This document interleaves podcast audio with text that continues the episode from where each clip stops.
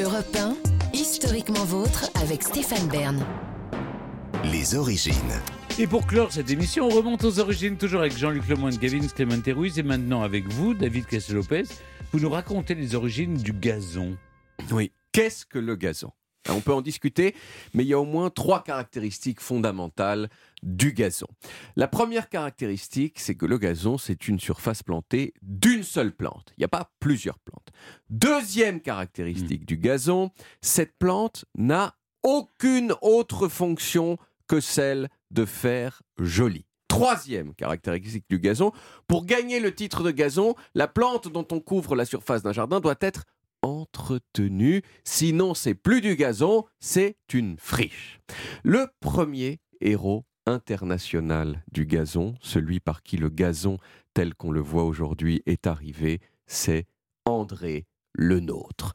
André Le Nôtre, hein, le, vous, le, vous, vous le connaissez, c'est le, c'est le concepteur en chef, entre autres choses, des jardins du château de Versailles.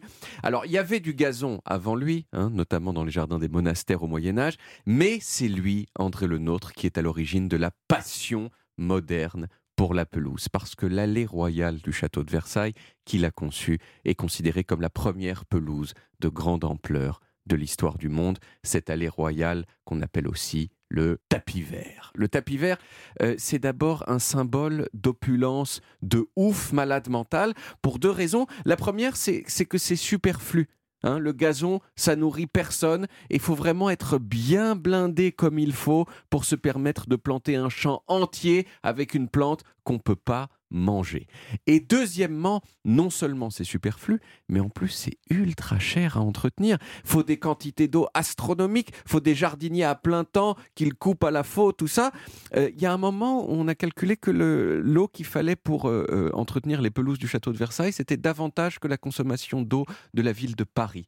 Et donc il y avait des trucs pour économiser de l'eau, où il y avait un système de sonnette chez les euh, jardiniers du château de Versailles, où en fait ils se, ils se sonnaient pour qu'on ne mette l'eau que quand le roi arrivait, Mmh. pour pas que ça... Pour, pas que Pour les ça- fontaines, ils faisaient pareil. Exactement, pour les fontaines. tout ça. La pelouse euh, de Le Nôtre, elle a eu une influence majeure en Europe, chez les aristocrates anglais notamment, qui l'ont copié à tout va, puisqu'ils voulaient être aussi cool que Louis XIV. Et en Angleterre, en plus, ça s'est doublé d'une dimension morale, la pelouse. Euh, un jardin bien entretenu, c'est devenu synonyme d'une âme éclairée, ordonnée. D'Angleterre, le gazon est passé aux États-Unis. Les riches américains du début du 19e siècle, ils aimaient beaucoup le gazon, d'autant plus euh, qu'ils avaient, il faut le rappeler, des esclaves pour s'en occuper. Et donc, c'était vraiment un symbole de richesse suprême. Et c'est aux États-Unis que le gazon est devenu populaire, c'est-à-dire qu'il est passé de l'élite aux classes moyennes grâce à trois facteurs principaux. hein. Je vais vraiment, je, je range bien mes arguments aujourd'hui.